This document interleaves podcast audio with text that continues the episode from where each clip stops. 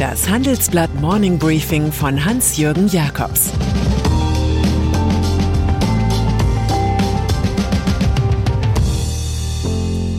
Guten Morgen allerseits. Heute ist Donnerstag, der 17. Juni, und das sind heute unsere Themen. CureVac-Schock vor Mitternacht, Zinspeitsche in zwei Jahren und neues Gründerinnen-Netzwerk. CureVac-Schock in der Nacht. Die börsennotierte Tübinger Biotech-Firma CureVac hatte bekanntlich als erste auf die mRNA-Technologie gesetzt. Das hat viele veranlasst, auf einen baldigen Erfolg mit dem Corona-Impfstoff der Schwaben zu setzen. Auch der Bund wurde Neuaktionär. Kurz vor Mitternacht kam gestern dann die große Ernüchterung, und zwar in Form einer Pflichtmitteilung. Leider verfehle das eigene Serum mit einer vorläufigen Wirksamkeit von 47 Prozent die statistischen Erfolgskriterien, heißt es darin. Das habe an der beispiellosen Bandbreite an Varianten des Virus gelegen. CEO Franz Werner Haas sagt, wir hatten auf stärkere Ergebnisse in der Zwischenanalyse gehofft. Viele hatten mit ihm gehofft. Im nachbörslichen Handel ist die Aktie um 50 Prozent eingesackt. Fed plant Zinsanhebungen. Vielleicht glauben auch Sie, die Preise seien in Wahrheit viel höher als offiziell angegeben. In diesem Fall können Sie Ökonomen der Großbank Unicredit in den Zeugenstand rufen. Die gewichten in ihren Modellen jene Waren besonders stark, die oft gekauft werden, wie etwa Benzin oder Lebensmittel.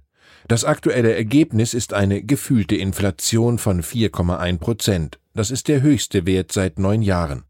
Weil aber auch die tatsächliche Inflation ansteigt, hat die US-Notenbank jetzt erklärt, dass die Debatte über ein Zurückfahren der extrem lockeren Geldpolitik begonnen habe. Die Fed hält zwar nach ihrer Sitzung die Zinsen weiter in der Kelleretage, nämlich zwischen 0 und 0,25 Prozent, sie macht aber auch klar, dass sie für 2023 von zwei Zinsanhebungen um insgesamt einen halben Prozentpunkt ausgehe. Auch auf die Weissager von Washington hat die Wall Street sofort mit Kursrückgängen reagiert. Treffen von Biden und Putin. Um zu sprechen, muss man denken, zumindest annäherungsweise, befand Voltaire, der Freund des Preußenkönigs Friedrich II. Was haben sich Joe Biden und Wladimir Putin bei ihrem ersten Treffen in Genf wohl gedacht? Vielleicht, dass es nicht aufs Resultat, sondern auf die Geste ankommt. Dass der Eindruck noch vor dem politischen Druck kommt. Der US-Präsident kann also hoffen, dass er für das Weltpublikum als Menschenrechtskämpfer gewirkt hat. Schließlich hat er ja Alexei Nawalny erwähnt. Putin wiederum genießt die Wertschätzung daheim, dass er auf Augenhöhe über den Zustand der Welt reden kann, ohne ihn ändern zu müssen. Dass man die jeweiligen Botschafter wieder zulässt und im Dialog bleiben will, hat ungefähr die Bedeutung des Anknipsens eines Lichtschalters bei anbrechender Nacht. Neues Gründerinnennetzwerk. Es wird viel über alte weiße Männer gelästert. Sie beherrschen die Politik und Wirtschaft so sehr, dass der neue Zentralwert Diversity nicht richtig zur Geltung kommt. Wenn es um die Start-up-Szene geht, stehen aber auch junge weiße Männer in der Kritik. Sie gründen 85 Prozent der Jungunternehmen. Eine Korrektur im Markt streben jetzt 60 Top-Managerinnen an. Sie starten Encourage Ventures nach eigenen Angaben das größte Investorinnennetzwerk im Land. Man wolle die Start-ups mit Frauen über alle Wachstumsphasen hinweg begleiten, sagt Gründungsmitglied und Co-Chefin Ina Schlie im Handelsblatt-Interview. Von Mutmachen und Vorbilder sein spricht Multi-Aufsichtsrätin Alexa Hergenröther. Mit dabei ist etwa auch Douglas-Chefin Tina Müller. Ein geplanter Fonds namens All Female Growth Fund mit bis zu 200 Millionen Euro soll die Initiative flankieren. Weil es so schön ist, zitieren wir an dieser Stelle einfach mal die große Simone de Beauvoir. Adam war nichts als ein Rohentwurf, und die Schöpfung des Menschen ist Gott erst völlig gelungen, als er Eva geschaffen hat. Spahns Maskenchaos. Man muss Gesundheitsminister Jens Spahn in der Corona-Rückbetrachtung ziemlich viel verzeihen. Seine Amtsführung war geprägt von Ambition und leider auch von Amateurklassenmanagement.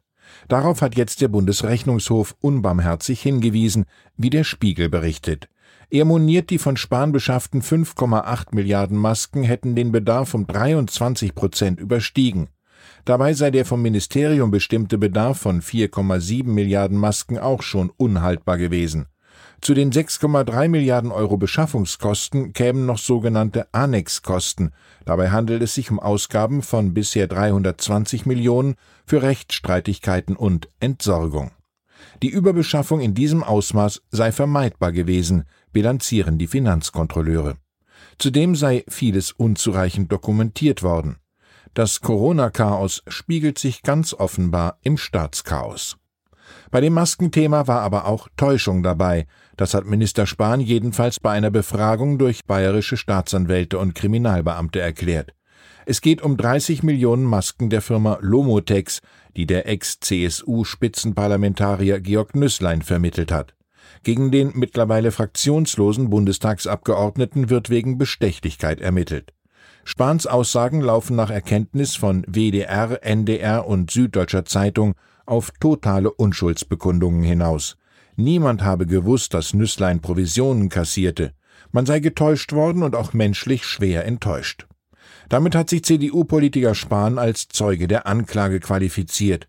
Insgesamt haben seine Behörde, das Innenministerium und Bayerns Gesundheitsministerium Masken für 60 Millionen Euro bei Lomotex eingekauft. Dabei sind stolze 20 Millionen für Provisionen draufgegangen. Neue Gesundheitsplattform beim Handelsblatt. Wie geht es mit dem Gesundheitswesen weiter? Wie sichern wir Versorgung zu günstigen Preisen? Was leistet hier die Digitalisierung? Für solche richtungsweisende Debatten hat das Handelsblatt gemeinsam mit Partnern die Plattform The Health Circle gegründet. Wir wollen Akteure vernetzen und einen Dialog auf Augenhöhe ermöglichen. Sie sind herzlich eingeladen mitzumachen. Registrieren Sie sich bitte einfach kostenlos unter www.handelsblatthealthcircle.com. Unser erstes virtuelles Event mit dem Titel Unboxing Future Health findet am kommenden Montag, den 21. Juni, von 17 Uhr bis 19.45 Uhr statt. Preisexplosion auf Mallorca. Und dann ist da noch die allseits beliebte Ferieninsel Mallorca. Dort können Reisende derzeit lernen, was Inflation ist. So kostet eine Nacht im Hotel im Juli bis zu 54 Prozent mehr als 2019. Flüge von Deutschland auf die Balearen sind um 21 Prozent teurer geworden. Mietwagen kosten schon mal 150 Euro am Tag. Touristen leiden hier unter dem volkswirtschaftlichen Gesetz, dass bei starker Nachfrage und noch schwachem Angebot die Preise explodieren. Die einen, nämlich die Anbieter auf der Insel, sind wegen der Pandemie noch vorsichtig, die anderen, also die Muße-Maximierer aus Deutschland, sind dagegen hedonistisch. Wenn erst einmal auch die Engländer wiederkommen, dürfte es noch teurer werden. Ich wünsche Ihnen einen erfolgreichen Tag. Es grüßt Sie herzlich Ihr Hans-Jürgen Jakobs. Das war das Handelsblatt Morning Briefing von Hans-Jürgen Jakobs, gesprochen von Peter Hofmann.